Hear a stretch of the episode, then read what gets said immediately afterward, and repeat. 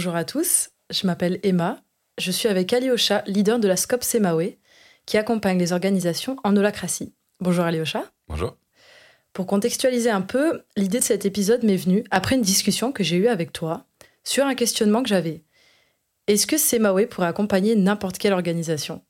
C'est-à-dire si une entreprise qui, de par son activité, génère des externalités néfastes pour euh, l'environnement ou euh, des populations, si elle nous appelait pour un, accompagnement en holacratie, est-ce qu'on dirait go? Et la question qui sous-tend ça, c'est est-ce qu'on ne travaille qu'avec des organisations qui partagent nos valeurs ou notre vision du monde? Alors en tant que leader et source de Semawe, j'aimerais entendre ton avis sur le sujet. Ah, c'est vraiment une question passionnante et qui est difficile, évidemment. Il y a un premier élan qui me vient, et bien sûr que c'est plus confortable de travailler avec des gens avec qui on est quand même d'accord sur certains fondamentaux. Et en même temps, euh, les questions que je pose aux organisations qu'on accompagne en holacratie, avant de vérifier, disons pour voir si c'est bien ce qui leur correspond, ben, on essaye de vérifier s'il euh, y a bien quelqu'un qui est porteur de ce changement dans l'organisation, s'il y a une vision de ce changement, de la raison d'être profonde de cette transformation. Et parmi les, constats partagés qu'on cherche à trouver avec ces entreprises, on leur demande si, comme nous, elles considèrent par exemple que le monde est un espace euh, complexe, euh, plutôt chaotique, changeant et instable. Si on a cette vision-là du monde, ben, l'holacratie est certainement un système d'organisation qui leur conviendra bien. Mais en posant cette question, on ne pose pas la question de ce qu'on peut appeler communément les valeurs, euh, qui en fait est quand même un terme un peu flou. Alors je ne sais pas exactement qu'est-ce que ça veut dire, partager des valeurs. Mais euh, je comprends intuitivement la question quand même.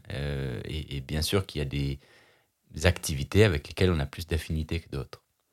Alors on pourrait se poser la question si demain euh, un marchand d'armes euh, veut travailler avec nous, si euh, une entreprise extrêmement polluante veut travailler avec nous, comment est-ce qu'on se comporte? Et j'ai pas une réponse toute prête. Il y a, un, un, outil extrêmement puissant qu'on a dans notre façon d'accompagner, c'est que dès le départ, quand on transforme une organisation en holacratie, on va se poser la question avec elle de quelle est sa raison d'être c'est-à-dire la raison profonde pour laquelle cette organisation existe dans le monde et quelle est sa valeur apportée à l'humanité. Je pense que rien que le fait qu'une entreprise aille se poser cette question a nécessairement un effet bénéfique sur elle. Euh, je me rappelle d'un petit témoignage de Frédéric Laloux dans une vidéo qui doit être en ligne encore sur YouTube, dans lequel il disait finalement une vraie raison d'être est forcément positive en termes d'externalité. Sinon, ça n'est pas une raison d'être. Donc imaginons une entreprise qui euh, poursuivrait des buts euh, purement mercantiles, capitalistiques pour générer du profit le plus possible en n'ayant aucun scrupule sur ses externalités sociales, environnementales, et qui nous dit Ah, ben l'holacratie, ça nous intéresse parce qu'on serait encore plus performant. Et qu'on se dit ben, Pourquoi pas, allons-y, voyons voir ce que ça donne.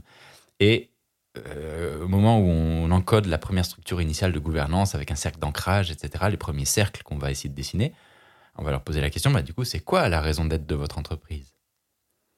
Et donc, euh, ça veut dire accompagner euh, les leaders, les dirigeants, les associés, je ne sais pas, de cette organisation, à se poser la question de quelle est la raison d'être profonde de leur organisation, du but ultime, c'est-à-dire de, la finalité la plus aboutie à laquelle ils sont capables de penser, en se disant le jour où elle est atteinte, euh, en fait, cette entreprise aurait atteint son but et donc n'aurait plus de raison d'être et pourrait disparaître je crois profondément que si on se pose cette question, on n'aboutit pas à une réponse qui serait euh, générer du profit. Parce que générer du profit, c'est un moyen. Et c'est un moyen au service de certains rôles de l'entreprise. Peut-être des associés, peut-être des investisseurs.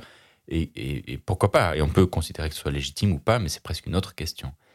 Et si on se penche vraiment sur la question de l'organisation et qu'est-ce qu'elle propose comme valeur, euh, eh bien, euh, j'imagine que ça crée quelque chose de vertueux. Ça ne veut pas dire que tout de suite la première raison d'être formulée sera euh, idéale en termes de but et forcément uniquement positive, mais une raison d'être, ça peut se mettre à jour, ça peut être revisité. Et euh, voilà, donc j'imagine que ce serait intéressant quand même de se poser la question et de ne pas avoir un refus a priori. Merci. Et tu m'avais raconté que euh, Semawe avait déjà été contacté par des personnes qui pensaient que euh, on était une organisation militante. Est-ce que tu saurais expliquer ce qui peut laisser penser que c'est le cas? Oui, alors là, c'est complètement l'autre côté de la médaille. Donc, c'est plutôt des candidatures spontanées, des gens qui voudraient se faire recruter, qui, viennent, qui ont envie de travailler avec nous. Euh, probablement attirés par euh, ce qui se raconte sur la vie interne de Semawe, notre vie d'équipe, euh, les principes avec lesquels on fonctionne, etc. Et donc, effectivement, des fois, on a des personnes qui viennent toquer à notre porte et qui, dans leur manière de se présenter, dans les premiers mails qu'ils nous envoient, nous expliquent en quoi est-ce que ce sont de bons militants, finalement, pour une cause ou une autre, écolo, féministe, ce qu'on veut. Et en fait, ça m'interpelle beaucoup parce qu'il y a une sorte de confusion euh, sur la finalité d'une organisation. Et probablement le fait qu'on soit une scope et qu'on porte une image d'entreprise en holacratie, ben, peut-être entretient ça, je ne sais pas, il doit y avoir une, mythologie euh, euh, qui plane un peu dans l'air et, qui laisse penser qu'il pourrait y avoir une sorte de finalité militante. Je ne considère pas du tout le rôle de notre entreprise comme quelque chose de militant. je pense que même le mot, il est, il est évocateur de quelque chose qui ne va pas du tout avec la philosophie qu'on soutient euh, en holacratie, qui est une philosophie émancipatrice de responsabilité. Euh, l'étymologie de militant, c'est militaire, en fait. Ce sont des soldats d'une cause, et je ne crois pas qu'on soit les soldats d'aucune cause. Je pense qu'on est plutôt dans une recherche de cohérence, euh, d'expression d'autonomie, de responsabilité, dans une recherche d'intégration de la complexité, dans quelque chose qui n'est jamais victime, qui a une appréciation intégrative des systèmes, donc dans quelque chose qui n'est pas du tout euh, ce qu'on peut appeler du militantisme. Alors euh, oui, j'imagine que c'est plutôt une erreur de routage. Euh, néanmoins, ça m'interpelle parce qu'effectivement, on peut se dire c'est un peu curieux de candidater dans une entreprise avec des arguments comme ça. Et en même temps, il y a quelque chose de beau là-dedans parce que je pense qu'il y a une génération c'est pas juste une question d'âge, mais dans la posture, il y a une génération de gens qui se posent des questions sur le sens de leur travail et qui ont envie d'aller travailler dans des organisations justement qui partagent leurs valeurs, leurs fameuses croyances. Et, c'est de ce point de vue-là qu'on peut se dire euh, qu'il y a peut-être une confusion. Être une entreprise qui prend sa part de responsabilité dans la complexité du monde, euh, peut-être que pour certaines personnes, ça ressemble à défendre une cause. Euh, sauf que hum, la mission qu'on se donne chez Semawe, c'est d'accompagner, d'amplifier les transformations organisationnelles qui sont émancipatrices, et c'est pas de servir euh, telle ou telle croyance. Euh, voilà. Et donc, est-ce que Semawe est politique dans cette vision que vous avez euh, ou que tu as en tant que source de l'organisation, de l'intégration des systèmes, l'émancipation des individus? Est-ce que c'est ça, en fait, la politique dans l'entreprise? Bon, on pourrait parler de ce sujet pendant des heures parce que le mot politique, il évoque, euh, je crois, euh, l'art et la manière de pratiquer et de contribuer à l'exercice de l'autorité. Et bien sûr qu'en tant qu'organisation, euh, ben, il y a un exercice de l'autorité qui a lieu à l'intérieur de notre organisation, et on l'a fait fonctionner avec l'holacratie. Et puis, comme on propose des services, ben, nous aussi, on va influencer notre environnement, notamment les clients avec lesquels on travaille. De ce point de vue, bien sûr que oui, la réponse est positive. Semawe est une organisation politique, mais je pourrais étendre ça, je crois que toute organisation est un objet politique. La manière même dont on travaille euh, est une forme d'acte politique, puisqu'en fait, ce qu'on fait dans le quotidien, dans notre équipe, réinvente euh, le rapport à l'autorité, le rapport aux règles, le rapport à l'affirmation de soi, euh, le rapport au reste du monde, au cosmos, je pourrais dire. Et donc, de ce point de vue-là, c'est bien un acte politique parce que je crois que l'organisation du travail, dans sa forme conventionnelle, euh, véhicule tout un tas de présupposés politiques eux aussi, euh, notamment euh, l'organisation verticale, le lien de subordination dans le contrat de travail, la manière dont est écrite le code du travail, véhicule tout un tas d'idées qui sont bien des idées politiques, donc des idées de rapport à l'autorité.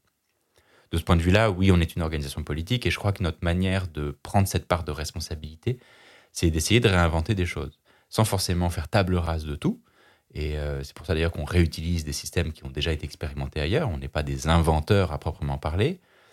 Néanmoins, je crois profondément qu'il y a une forme assez pionnière dans la mesure où il y a pour l'instant assez peu d'organisations de travail qui appliquent ces principes. Et que pour ce qui nous concerne chez Semawe, eh bien, on essaye de les pousser euh, aussi loin qu'on y arrive. Donc on pousse les curseurs assez loin euh, pour voir comment est-ce qu'on arrive à fonctionner avec des règles du jeu qui sont complètement renouvelées par rapport à ce qui existe dans les organisations de travail conventionnelles. Alors je crois que la dimension politique, du coup, on la trouve dans deux grands espaces. Il y a les gens avec qui on travaille, qu'est-ce qu'on leur propose? Donc à la fois, on va chercher beaucoup de cohérence dans les organisations qu'on accompagne pour vérifier qu'elles sont vraiment sur un chemin de transformation et que c'est pas juste du marketing social parce que c'est bon pour la marque employeur. Donc on va aller challenger ça et vérifier qu'il y a un vrai projet de transformation. Et ça ne veut pas dire qu'on ne va travailler que sur des cas faciles.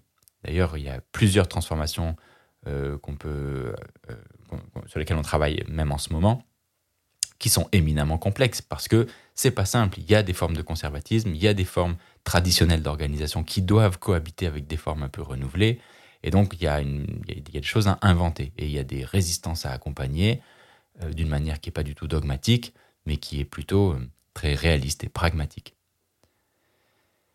Et puis, l'autre versant de la dimension politique d'une entreprise comme la nôtre, ben, c'est notre structure interne. Alors, on la trouve dans son, sa forme de sociétariat, le fait qu'on soit une coopérative fait que euh, toutes les personnes qui travaillent ici sont ou ont vocation à devenir des associés sur un principe d'équivalence. Une personne, une voix, ça c'est quand même quelque chose de très structurant, avec des principes de distribution euh, des bénéfices qui sont très spécifiques au scope et qui euh, prévoient obligatoirement de la mise en réserve, obligatoirement de la distribution de valeur aux salariés, etc. Et puis une structure d'entreprise qui ne permet pas de spéculer sur la valeur financière. Donc tout ça sont bien des principes qui revêtent une dimension politique. Et puis dans notre système de gouvernance en holacratie, euh, la, manière dont on fonctionne, euh, je crois, change les comportements. Alors il change les comportements dans le travail, mais ça change aussi les personnes. Parce qu'en fait, quand on transforme une organisation, que ce soit nous ou les autres, en fait, on transforme aussi les humains. Euh, je crois qu'on transforme profondément les postures, on transforme des habitudes, on transforme des croyances. et de ce point de vue-là, on a un impact, l'organisation a un impact sur toutes les personnes qui viennent là tous les jours y travailler. Et si on change les vies et les façons de voir le monde de quelques personnes qui travaillent ici, ça veut dire que ça impacte aussi leur entourage, ça impacte plus largement le monde. Donc c'est notre petite part, c'est la part du colibri euh, dans la transformation euh, des individus et dans la transformation du monde. Merci Alyosha d'avoir répondu à mes questions. C'était Emma pour Semawe dans son monde.